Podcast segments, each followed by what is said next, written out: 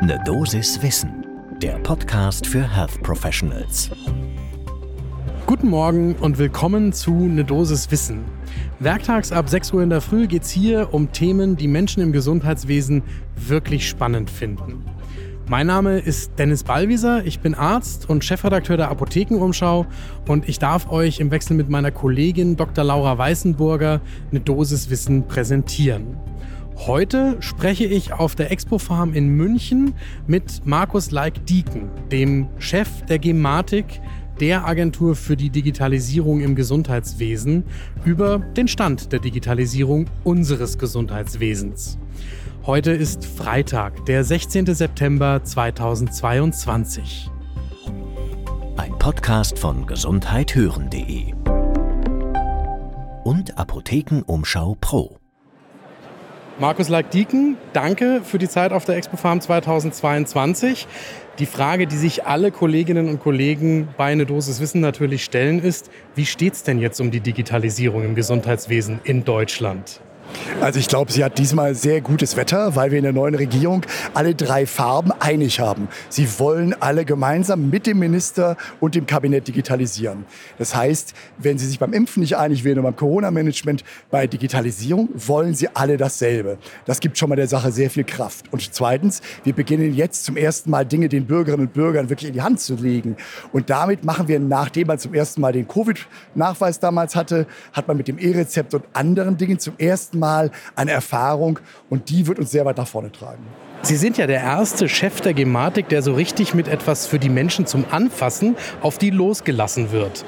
Gibt es erste Erfahrungen schon aus den Pilotphasen, wie normale Menschen dieses E-Rezept im Feedback empfinden?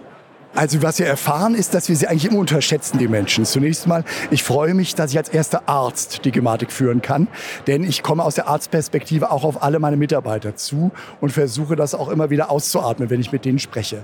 Die, was die Bürger, die haben wir unterschätzt, was man ganz gut am Covid-Pass sieht, denn da haben wir mittlerweile einen Großteil der deutschen Bevölkerung mit dem Impfnachweis versehen. Über 130 Millionen Mal haben wir diesen Nachweis in die Apotheken versendet und die Bürger sind hingegangen, sie haben sich die App genommen. Das heißt, Sie haben Digitalisierung in diesem Moment umarmt und für sinnvoll empfunden und auch eingesetzt. Und was wir jetzt sehen, ist zum Beispiel, dass die lange Zögerlichkeit der niedergelassenen Ärzte, kann denn das ausgedruckte E-Rezept als Papier den Patienten irritieren, dass das gar nicht der Fall ist. Die Ärzte, wie heute auch wieder dargestellt hier auf der Expo Farm, haben die gar nicht diese Erfahrung, dass dieser Zettel bei den Patienten für Irritation sorgt. Wir hoffen jetzt, dass wir die wirklich digitalen Wege noch mehr beleben können. Dazu müssen wir über Datenschutz und Datensicherheit in Deutschland debattieren. Aber insgesamt, glaube ich, unterschätzen wir den Wunsch der Bürger und den Willen der Bürger, es zu machen. Wenn man Apotheken betrachtet, dann sind die eigentlich schon sehr lange sehr digitale Orte mit Echtzeitwaren, Wirtschaftssystemen. Gibt es da Feedback zur Testphase des E-Rezepts von der praktischen Seite? Ja, gibt es. Und als ehemaliger Ratiofarm-Chef ist mir bewusst, dass die Apotheken auch in der Gesamtausstattung digitaler waren. Schon die Einführung auch des Siku-Farm-Systems war ein großer Schub. Die ganze Robotik im Hintergrund. Insgesamt sind die Apotheken dort sehr bereit. Und deshalb haben wir natürlich das schöne Ergebnis, dass jetzt das äh, Bereitschaftsniveau der Apotheken bundesweit eben zum 1.9. auch wirklich gar gegeben wurde. Mir ist klar, dass kommuniziert werden muss, dass auch gelernt werden muss. Aber das hatte eben diesen guten Hintergrund, dass man digital schon in der Kompetenz war. Was wir jetzt sehen, ist, glaube ich, man muss sich immer wieder damit beschäftigen, man muss im Team kommunizieren. Und ja, Softwareanbieter werden noch die eine oder andere Komfortprogrammierung verändern müssen, weil man plötzlich sieht, dass Dinge zwei, drei Klicks benötigen, die mit einem Klick aber auch bewältigbar wären.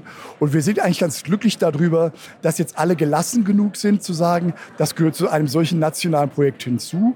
Und wir sind bereit, das jetzt auch auszubessern. Und das machen auch alle gemeinsam.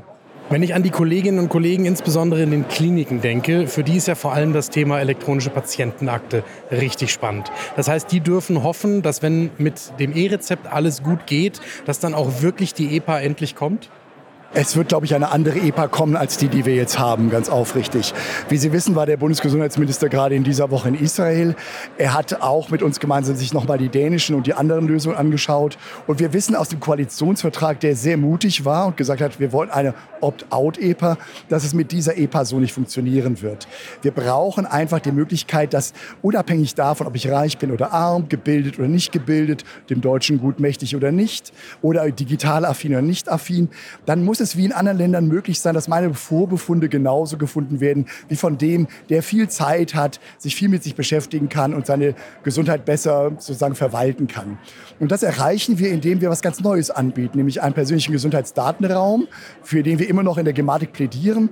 Und der bedeutet, dass automatisch strukturierte Daten abgelegt werden über mich aus der Klinik, aus der Praxis, aus der Reha-Klinik, aus der Apotheke und die nächsten Behandler darauf automatisch Zugriff haben, wenn sie mit mir im Behandlungskontext stehen. Dänemark macht dieses Modell. Wir würden es etwas anpassen an die deutschen Verhältnisse. Aber es zeigt sich, dass es für die Versorgung und für die gesamte Digitalstrategie zum Eckpunkt wird. Und das, glaube ich, fordert Herr Lauterbach auch sehr deutlich. Nach seiner Israelreise, glaube ich, noch tagheller. Und darüber freuen wir uns in der Gematik sehr, weil wir glauben, dass nur damit jede Gesundheitsversorgungsverbesserung ihren wichtigen Anker hat. Denn ohne strukturierte Daten kann ich gar nicht weitere Schlussfolgerungen ziehen und einen Menschen alleine als Individuum wie auch eine Gemeinschaft als Gruppe besser begleiten. Herr Lackdieken, ganz herzlichen Dank für diesen aktuellen Blick auf die Digitalisierung. Herzlichen Dank für die Möglichkeit, die Sie mir gegeben haben. Das war eine Dosis Wissen für heute. Die nächste Folge gibt es am Montag ab 6 Uhr in der Früh überall da, wo ihr Podcasts hört. Und wenn euch diese Folge gefallen hat, dann sagt das doch einer Kollegin oder einem Kollegen und folgt diesem Podcast. Dann bekommt ihr immer eine Nachricht, wenn wir eine neue Folge online stellen. Ein Podcast von gesundheithören.de und Apothekenumschau Pro.